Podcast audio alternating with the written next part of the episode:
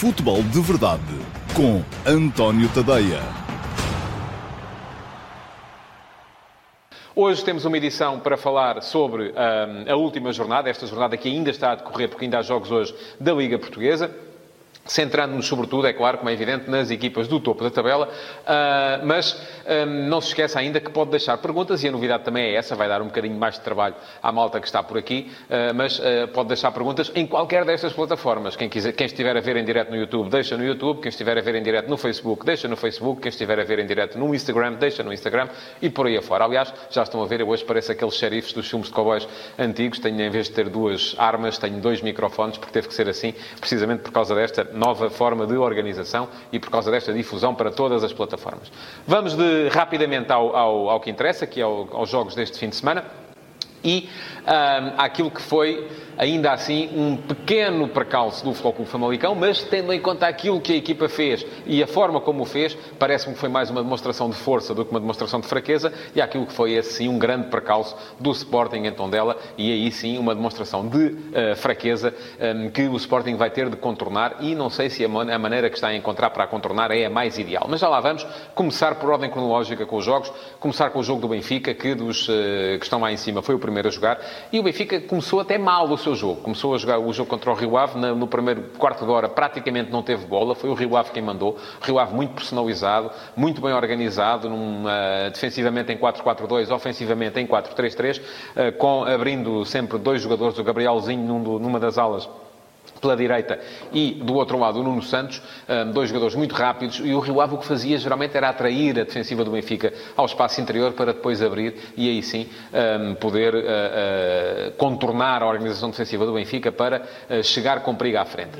A partir do momento em que o Benfica percebeu o espaço em que o Rio Ave estava a criar por dentro, muitas vezes com a baixa de Taremi para o espaço entre linhas, ele era o ponta de lança, e criando ali alguma superioridade nas costas de Florentino e Gabriel Gabriel, a partir do momento em que o Benfica percebeu isso, a partir do momento em que aumentou os níveis de agressividade também na sua primeira zona de pressão, eh, na reação à perda da bola, o Rio Ave passou a ter mais dificuldades e dos 15 minutos para a frente foi o Benfica quem mandou no uh, relevado. É verdade que o primeiro golo nasceu de uma bola parada, mas também temos que parar de achar que esta coisa das bolas paradas é aleatória. Não é. O Benfica, nos últimos três jogos, marcou o primeiro golo assim. Marcou de canto em Tondela o golo da vitória, que foi o único desse jogo, 1 a 0, canto e golo de cabeça de uh, Ferro. Marcou de canto outra vez uh, na vitória o primeiro e o segundo foi também de canto ao livro lateral, na vitória por 4 a 0 em casa frente ao Portimonense, na altura com André Almeida a aparecer para cabecear depois um primeiro toque de Gabriel ao primeiro poste e voltou a marcar agora de canto, desta vez com Rubem Dias a aproveitar muito bem a debilidade da defesa à zona da equipa do Rio Ave, eh, ganhando ali dois, três passos de balanço para saltar em cima do Nelson Monte e assim ser capaz de fazer o golo. Portanto, é verdade que sim, o primeiro golo saiu de uma bola parada, mas atenção, quer dizer, é uma bola parada, mas é preciso dar mérito a uma equipa que de forma repetida tem vindo a ser capaz de explorar este tipo de arma para marcar os seus golos. O Rio Ave ainda pôde, é verdade que sim também, eh, chegar ao empate. Teve ali uma ocasião para isso. Nuno Santos acertou no poste, mas já numa altura em que era o Benfica quem mandava no campo. Já era o Benfica quem levava o jogo quase todo para o meio campo adversário. Mas aquilo que se viu na segunda parte, aí sim, e houve quem não gostasse do título que eu usei na crónica ehm, de jogo no antoniotadeia.com, que foi um Benfica fulgurante, mas aquilo que se viu na segunda parte foi de facto um Benfica fulgurante. Um Benfica que Raramente deixou sequer o adversário passar a linha de meio campo, ah, porque recuperava quase sempre a bola ainda no seu meio campo ofensivo. O Benfica só fez mais um golo, ah, podia ter feito mais, ah, mas fez uma exibição muito positiva, a dar mostras também de acerto. Eu acho que o acerto, a chave, e o Bruno Lage no final até brincou com isso, disse que aquilo que se passava com a equipa era como se alguém que perde as chaves de casa e passa ali meia hora aos gritos até finalmente ser capaz de encontrar uma solução para o problema eu acho que as chaves da casa que uh, Bruno Lage encontrou foram até mais uh, a segurança e o acerto do ponto de vista defensivo, na reação à perda,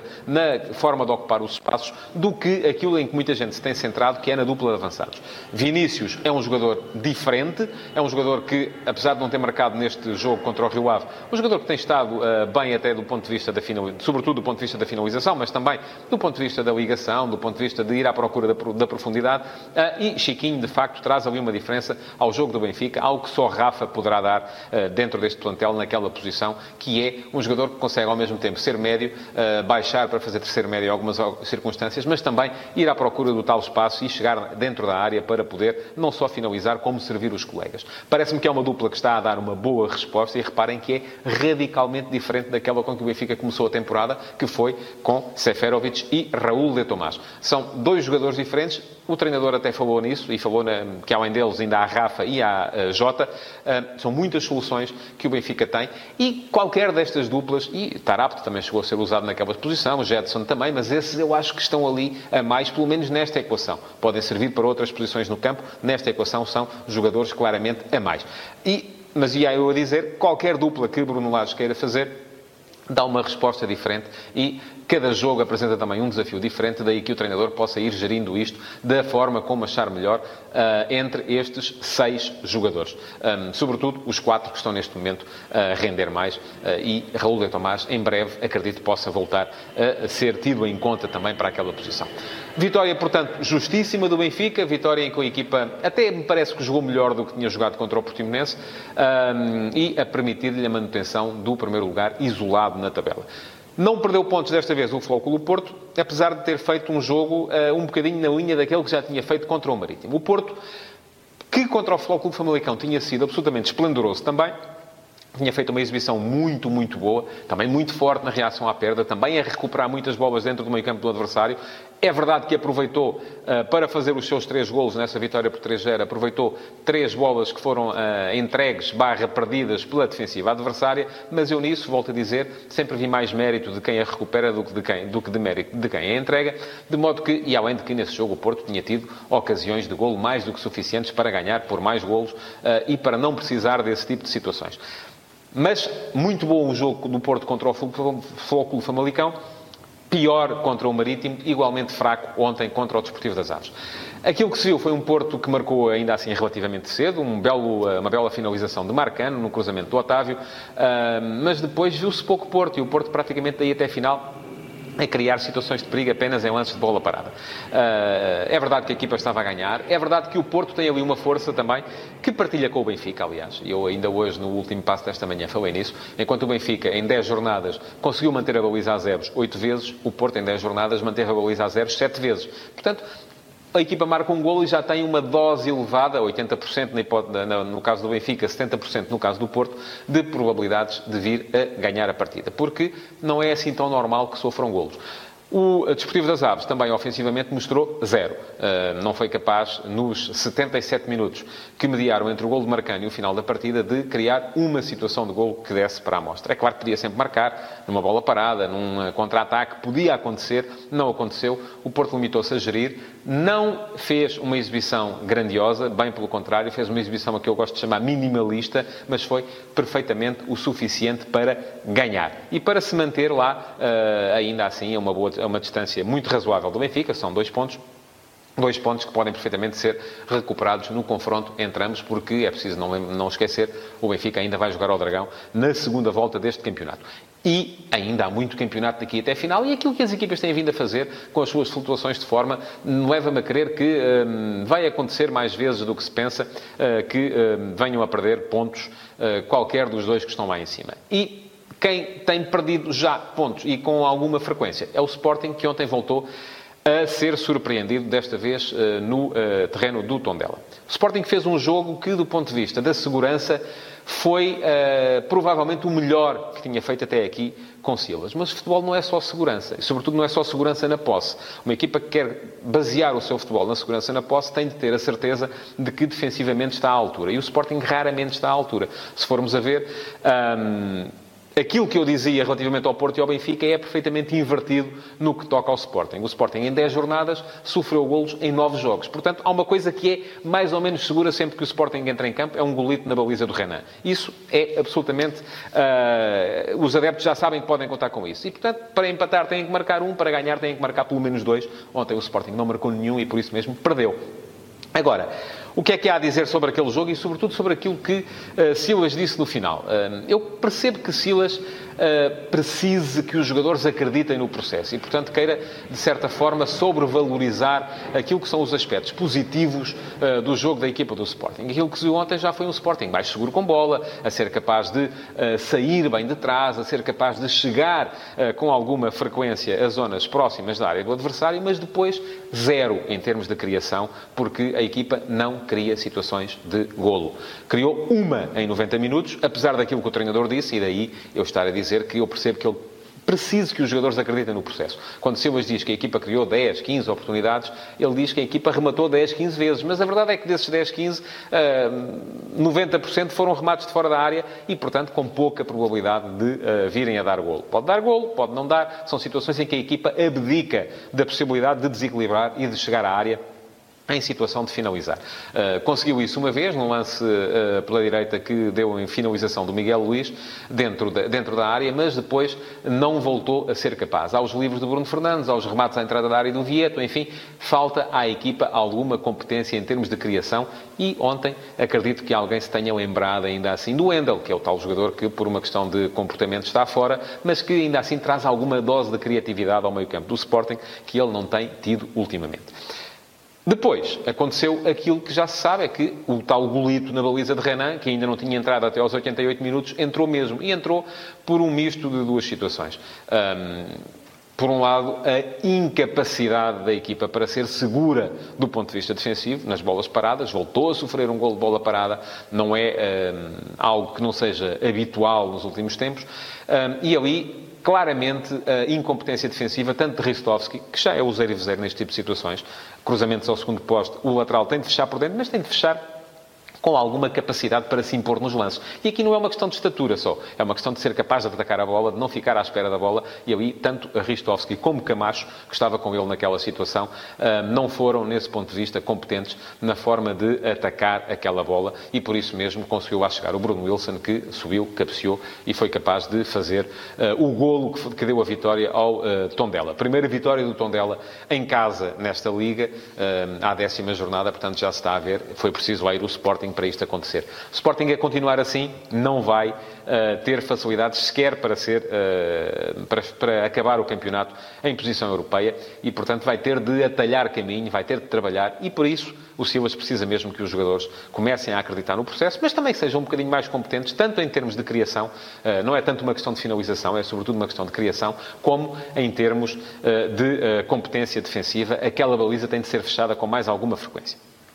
Depois, o Flóculo Famalicão. Aquilo que o Famalicão fez ontem uh, em Braga é algo que é digno de uma equipa grande. Uh, vamos lá ver. O Famalicão subiu este ano à primeira divisão.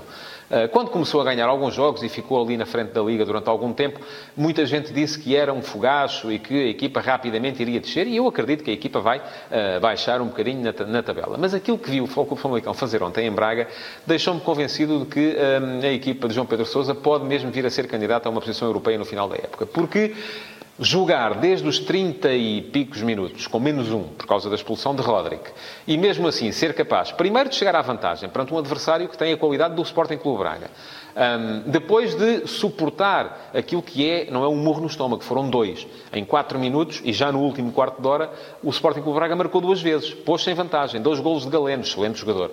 E aquilo que se viu foi o Famalicão a juntar as peças, a ir para cima do adversário no que faltava de jogo e ainda a ser capaz de marcar aquilo que foi o gol do empate. Salvou-se o empate, salvou-se um ponto, não é muita coisa, permitiu uh, que o Flóculo Porto fugisse mais uma vez ao Famalicão, que já está agora a 4 pontos uh, do, do primeiro, do Benfica, mas uh, permitiu à equipa de João Pedro Sousa mostrar que está ali para as curvas e que não deve ser negligenciada em qualquer jogo. Eu acho, inclusive, que aquilo que o Famalicão fez ontem em Braga supera, em termos de um, grau de inclinação, vamos lá, eu gosto destas comparações com o ciclismo, de grau de inclinação, aquilo que foi a montanha que a equipa foi capaz de superar quando foi, por exemplo, ganhar Alvalade, também de virada, depois de estar a perder, acabou por fazer dois golos e ganhar um, quase também no último minuto.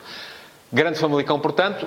Do outro lado, um Sporting Clube Braga que tarda em ser capaz também, tal como o Sporting, de se afirmar, de afirmar as suas qualidades e as suas competências. Isto que se viu ontem já não é a primeira vez que se vê. Já se viu, por exemplo, no jogo em casa contra o Slavia de Praga, uh, a contar para a Liga Europa, jogo que o Sporting Clube Braga esteve a ganhar, um, por duas vezes, inclusive, e que acabou por uh, permitir que o adversário empatasse. Um, o Braga, para ser candidato também ele a uma posição europeia, vai ter de acertar isto, vai ter de ter mais força em termos, sobretudo, mentais, porque uma equipa que é superior no papel ao adversário, que esteve a perder, que está a jogar com 10, contra 10, que vira o jogo, que é capaz de se colocar em vantagem nos últimos 13 minutos, não pode, de forma alguma, deixar que o adversário empate com um jogador a menos, da mesma forma que já tinha deixado que o adversário se colocasse em vantagem com um jogador a menos. Portanto, há ali alguma coisa para pensar uh, dentro da equipa do Sporting Clube Braga. Hoje continua a jornada. Curiosidade para esse Vitória Futebol Clube eh, Boa Vista. O Boa Vista, se ganhar, sobe ao quarto lugar. Não me canso aqui de reforçar a qualidade do trabalho que está a ser feito pelo Lito Vidigal uh, na equipa achadrezada. Uma equipa que ainda não perdeu, é preciso lembrá-lo, é a única equipa desta liga que ainda não perdeu. Tem pela frente um adversário que também sofre poucos golos. Vai ser, se calhar, um jogo mais pró-defensivo do que outra coisa, um jogo daqueles em que apetece apostar tudo para nulos, mas hum, vamos ver porque este Vitória de Mayong trará, eh, ou se trará, eventualmente alguma diferença. Já marcou, uh, o que não era normal, no último jogo contra o Santa Clara. Hoje tem uma oportunidade em casa uh, de mostrar que, de facto, mudou ali um bocadinho o chip e o paradigma depois da saída do Sandro Mendes. E pronto, vamos lá ver se temos perguntas. Temos. E uh, pergunta-me o Fernando André. Olá, Fernando, muito uh, bom dia. O que acha da forma de jogar do Boa Vista? Futebol feio, mas eficaz? Será essa uma fórmula de sucesso? Já falei um bocadinho sobre isso. posso alargar um bocadinho a minha intervenção a esse respeito.